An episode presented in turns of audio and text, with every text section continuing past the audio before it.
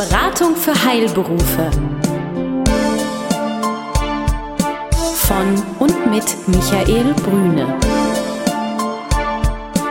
Wissen, das Sie wirklich brauchen.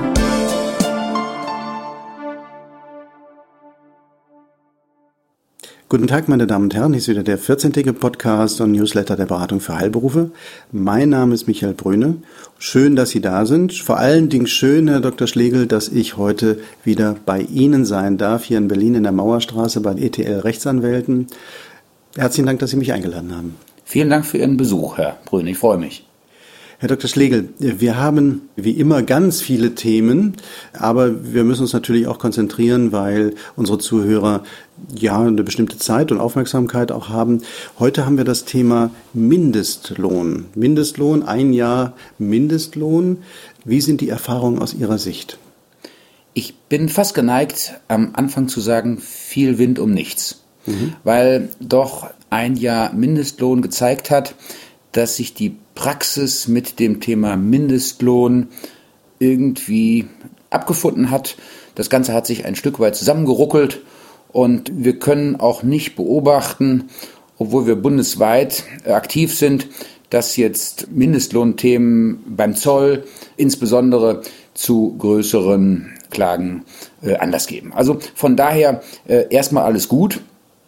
Es gibt eine Vielzahl von offenen, nach wie vor offenen Fragen.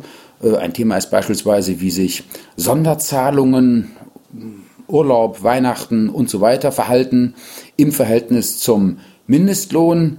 Unser Rat ist nach wie vor, das ist der aus unserer Sicht sicherste Weg, 8,50 Euro pro Stunde brutto sollen, müssen es sein. Und dann kann man über zusätzliche Zahlungen reden, ob das jetzt anlässlich der Urlaubszeit geschieht oder zu Weihnachten. Sicherheitshalber also 8,50 Euro plus X oder eben nur 8,50 Euro. Auch das ist in Ordnung. Die große Aufregung war ja damals überhaupt das Definieren einer Mindestgrenze oder das Festlegen dieser Mindestgrenze mit der Angst, dass jetzt auch viele kleinere äh, Jobs verschwinden. Konnten Sie das beobachten oder lässt sich das noch nicht nach einem Jahr jetzt feststellen? Was wir beobachten können, und da haben sich die Erwartungen doch auch ein Stück weit es hat sich bewahrheitet, was wir da, was wir da schon vermutet haben. Minijobs werden im großen Stile abgebaut. Das hat verschiedene Gründe. Der aus unserer Sicht maßgebliche Grund ist, dass der Minijob einfach nicht aus Sicht des Arbeitgebers nicht preiswerter ist als ein sozialversicherungspflichtiges Beschäftigungsverhältnis. Ganz im Gegenteil. Die Steuer- und Abgabenlast beim Minijob mit über 30 Prozent ist sehr hoch und was ja viele Arbeitgeber in der Vergangenheit äh, zurückhaltend, sag ich mal, vorsichtig gehandhabt haben. Jetzt kommt der Urlaubsanspruch des Minijobbers, es kommt der Anspruch auf Entgeltfortzahlung im Krankheitsfall. Diese Ansprüche gab es immer schon, aber sie sind jetzt durchs Mindestlohngesetz nochmal ins Bewusstsein der Menschen äh, gebracht worden. Und das insgesamt führt dazu, dass die Minijobs aus Sicht der Arbeitgeber wirtschaftlich unattraktiv geworden sind und werden daher in Größenordnungen abgebaut. Man spricht so von rund 200.000 Minijobs, die es jetzt schon weniger gibt als noch im Jahr 2014. Und das ist äh, für, für uns durchaus nachvollziehbar, ja.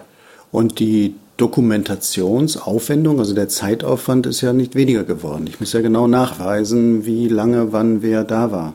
Ja, wenngleich sich das ja ähm, nur auf bestimmte Beschäftigungsverhältnisse bezieht. Keinesfalls sind alle Arbeitnehmer und Arbeitnehmerinnen mit ihren Arbeitszeiten zu erfassen. Schwerpunkt bilden wiederum die Minijobber. Ja, da muss branchenunabhängig die Arbeitszeit aufgezeichnet werden, Anfang, Ende und Gesamtdauer der Arbeitszeit. Angehörige von Arbeitgebern, bestimmte Angehörige wiederum ausgenommen. Aber auch da muss man im Ergebnis sagen, die Aufregung zu Beginn, das heißt die Aufregung zu Beginn des Jahres 2015 war doch etwas größer, als es dann die Praxis eigentlich hätte gerechtfertigt.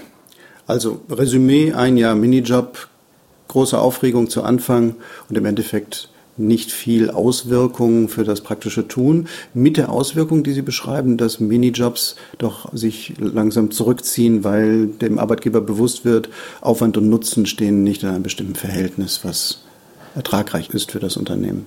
Ja, dem, dem möchte ich zustimmen. Also wir haben sicherlich auch in der Zukunft noch, werden wir mit dem Thema Mindestlohn zu tun haben. Es gibt, wie gesagt, auch noch eine Reihe von Fragen, die nicht abschließend geklärt sind. Aber ich glaube, wir haben uns insgesamt betrachtet, branchenübergreifend, doch einigermaßen gut mit dem Thema arrangiert. Jetzt möchte ich nicht unken, aber die Frage stellt sich ja immer. Was wird in der Zukunft sein? Das heißt, das Gesetz ähm, bzw. die Umsetzung ist etabliert. Ähm, es sind bestimmte Rahmenbedingungen definiert, wie zum Beispiel die Untergrenze des Stundenlohns. Wird sich der erhöhen? Ja, ganz sicher wird der sich erhöhen und zwar zum 01.01.2017. Das ist auch im Mindestlohngesetz schon so vorgesehen gewesen. Aktuell tagt die sogenannte Mindestlohnkommission. Sie wird über eine Anhebung entscheiden und wir gehen davon aus, dass zum 30.06.2016 spätestens bekannt gegeben wird, dass der Mindestlohn zum 01.01.2017 angehoben werden wird. Im Augenblick vermuten wir eine Anhebung von 8,50 Euro pro Stunde brutto aktuell auf dann 8,80 Euro, vielleicht 8,85 Euro pro Stunde. Das ist so äh, das, was aktuell diskutiert wird. Herr Dr. Schlegel, ein kurzes Potpourri zum Thema Mindestlohn. Ganz herzlichen Dank für unser Gespräch. Vielen Dank. Besuchen Sie uns im Web. Mehr Informationen finden Sie unter www.beratung-heilberufe.de